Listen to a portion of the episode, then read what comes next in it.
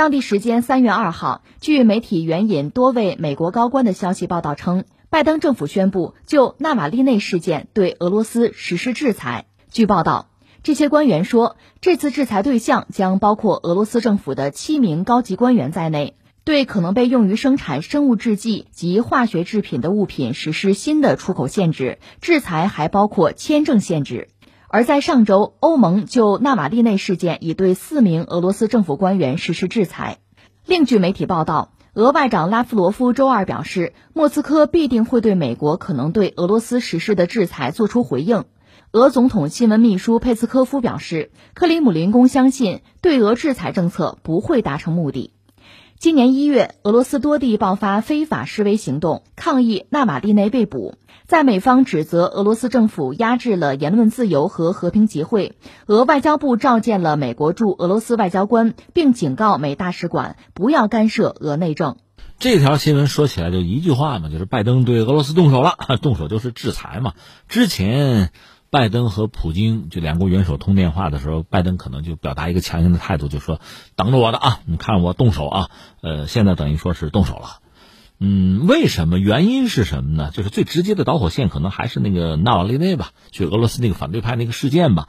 首先是欧盟对四名俄罗斯政府的官员有制裁，然后现在美国等于是跟进。这次制裁对象包括俄罗斯政府七名高级官员在内。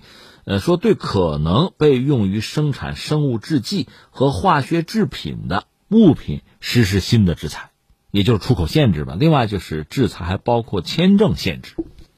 怎么说？看看这内容吧，咱客观上说吧，不够劲儿啊。什么意思呢？因为就是美俄之间这个关系啊，呃，你说在苏联解体、俄罗斯刚刚诞生的时候，我们曾经讲过，叶利钦也好，普京早期也好，还曾经真的是想向西方靠拢。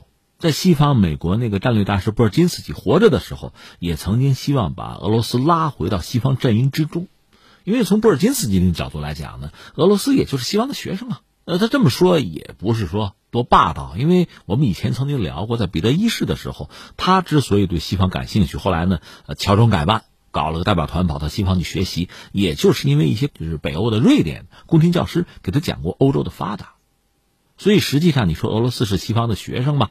在文明进程之中，特别是工业革命这一段，向西方学习，这个不假。那么后来，这个拿破仑横扫欧洲的时候啊，恰恰是沙俄，我们加个引号吧，拯救了欧洲。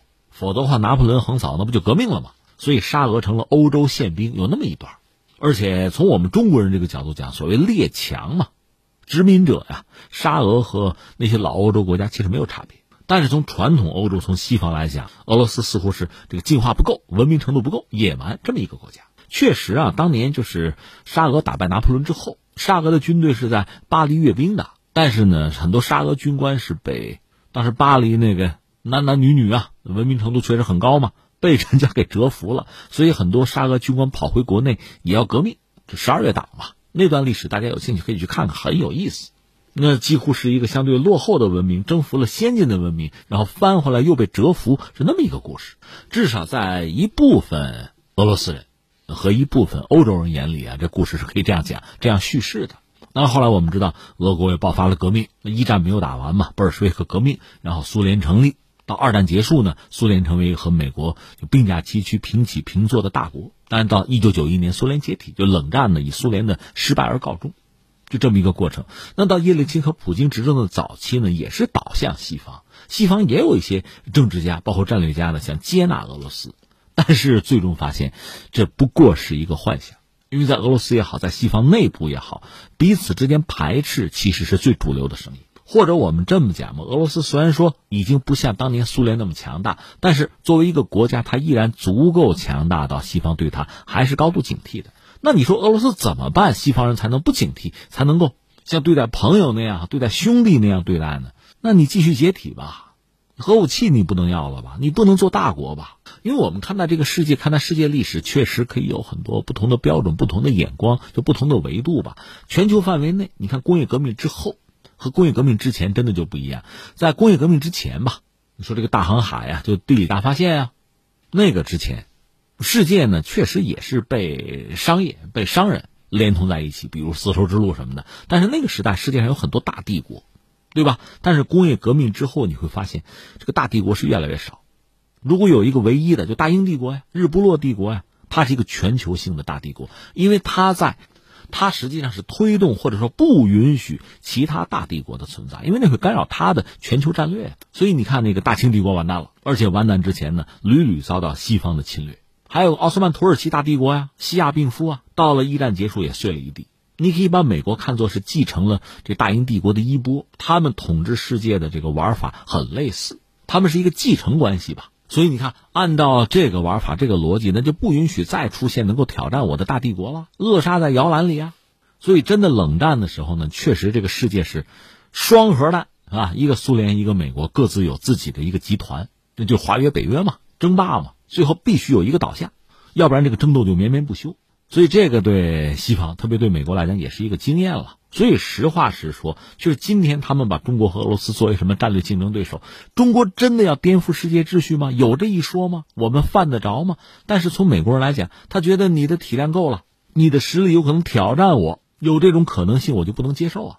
那么俄罗斯也是一个道理，即使是在俄罗斯。比较潦倒的时候，就苏联解体，俄罗斯等于说是经济上最困难的那段时间，确实倒向西方。西方也有一些政治人物呢，想接纳俄罗斯，但是最终你发现不可能的，不可能的，就是俄罗斯还足够大，还足够强健，还有可能翻盘，那是不行的，不能接受的。所以你除非继续碎裂掉。以前我们从地缘政治的角度曾经分析过哈，就是说，如果说俄罗斯再一次崛起的话，从地缘政治上讲，一个是乌克兰，一个是白俄罗斯，这三家如果真抱团的话啊，倒不是说复兴苏联，但是俄罗斯再次崛起和强大的可能性是很大的，因为有资源、有工业，也包括人口，这三家抱团是前提。那么从西方来讲，绝不能让你们仨抱团啊！首先，现在是让乌克兰和俄罗斯应该说彻底决裂，因为有个克里米亚问题，一涉及到领土问题。你吃了我一块那真的就成了世仇了。再就是白俄罗斯，去年我们看到政坛也有一度的动荡吧，所以这些对俄罗斯来讲不是什么好消息。那如今拜登上台之后呢，其实和特朗普比起来呢，他的这种你说冷战的这种很顽固的观念啊，对俄罗斯这种敌视啊，应该说比特朗普尤甚。特朗普亲不亲俄的，不是有人还说他是克格勃特务吗？这个不论，至少作为一个商人的思维方式呢，是可以交换的，可以打交道的，可以有合作的。利益至上嘛，但从拜登来讲，他讲的是意识形态，那么这些可能性可以放到一边去了。那么最近我们看到，在美国国内大量的针对俄罗斯甚至针对中国的这个言论啊，那个敌视的言论依然是存在的。甚至我这两天看到了一篇文章，是德国人写的，叫做海尔格·塞普拉罗奇，他是一个德国的政治活动家吧，是一个民权团结运动的创始人。他有一篇文章就分析为什么拜登政府。啊，接连威胁中俄，他是批评拜登政府政策的啊，一个德国的这个社会活动家，话说的其实很直接，他甚至还点了几个就美国的高官，就是美国战略司令部的一个司令官，海军上将查尔斯·理查德，甚至嚷嚷着核战，甚至还有一些美国智库很匿名的什么的，嚷嚷着要颠覆对手的政权等等吧，他就质问说，就这样的话，如果翻回来对你说，你会怎么样？他这篇文章就说。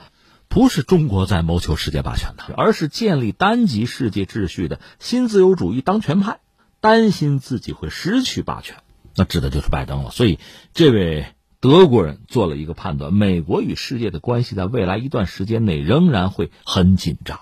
所以，翻回我们说呢，拜登对俄罗斯下手，这个制裁啊，这个不让人觉得惊异。而且我们之前也讲过，你要是想拉欧洲的盟友过来。要修复之间的关系，最简单的办法是找到一个共同的敌人嘛。这个敌人显然应该是俄罗斯，还没法是中国，因为实际上不管是欧洲还是美国和中国的经贸是联系非常紧密。至于欧洲人和中国也没有什么领土纠纷，离得又那么远，没有什么特别直接的矛盾可言。你渲染中国对欧洲的威胁其实没什么意义，那就得拿俄罗斯说事儿了。谁让你离得近呢？那普京你倒霉吧。这锅你背吧，就出现这么一个局面。但是刚才我要说不够劲儿在哪儿呢？这个所谓的制裁吧，涉及到几个俄罗斯的相对高级的官员，涉及到一些领域，就化工领域的一些贸易吧，或者签证，也不过如此。所以这更多的是什么呢？是一种姿态。而不是实质性的东西。你回想一下，呃，美国拉着自己的盟友对俄罗斯的制裁，当然最严重的还是克里米亚那个事件之后，二零一四年之后。另外，在斯克里帕尔，就是这个俄罗斯的所谓前特工，啊，据说妇女不是在这个英国遭到袭击啊中毒，那英国领衔对俄罗斯进行制裁，一轮一轮制裁吧，就是就各种制裁之中，这一次就是针对纳瓦利内这个事件的制裁呢，其实美国下手没那么重，你也可以理解，这只是一个开始，只是一个试探，因为你来我往吧，打人一拳防为人一腿，你这么搞，俄罗斯毕竟是要回敬，是要报复的。你驱逐我的外交官，我也会啊；你制裁我的高官，我也会啊。所以应该说，这个争斗才刚刚开始。当然，另一方面，我们还要说，拜登呢，相比其他的美国政治人物，比如说特朗普吧，相比之下，他在外交领域这个业务还是比较熟的，所以想必他也不会一下子呢，就跟打牌一样，先出王炸，总不是聪明的办法，不会把这个菜做老了，循序渐进，一点点来吧。所以现在和俄罗斯的博弈是一个开始，这是算一种特殊的接触吧。就像有人讲，这家里边夫妻吵架也是一种接触，也是一种交流，是吧？只不过是伤感情嘛。他现在对俄罗斯下手，俄罗斯必然要报复，但俄罗斯报复相信也会有节制。说起来可笑，还会有一个巧合，是二零二四年了，就是拜登这个任期结束，他还有没有可能连任？另外，他这个任期能不能做满，这都是问题。至于普京呢，到二零二四年也必须要给一个答案，就是下面他要不要继续去竞选做俄罗斯的总统？二零二四对这两位都是一个句号。也可能是一个新的开始，所以这几年呢，双方的你来我往，相信不会停，会很热闹。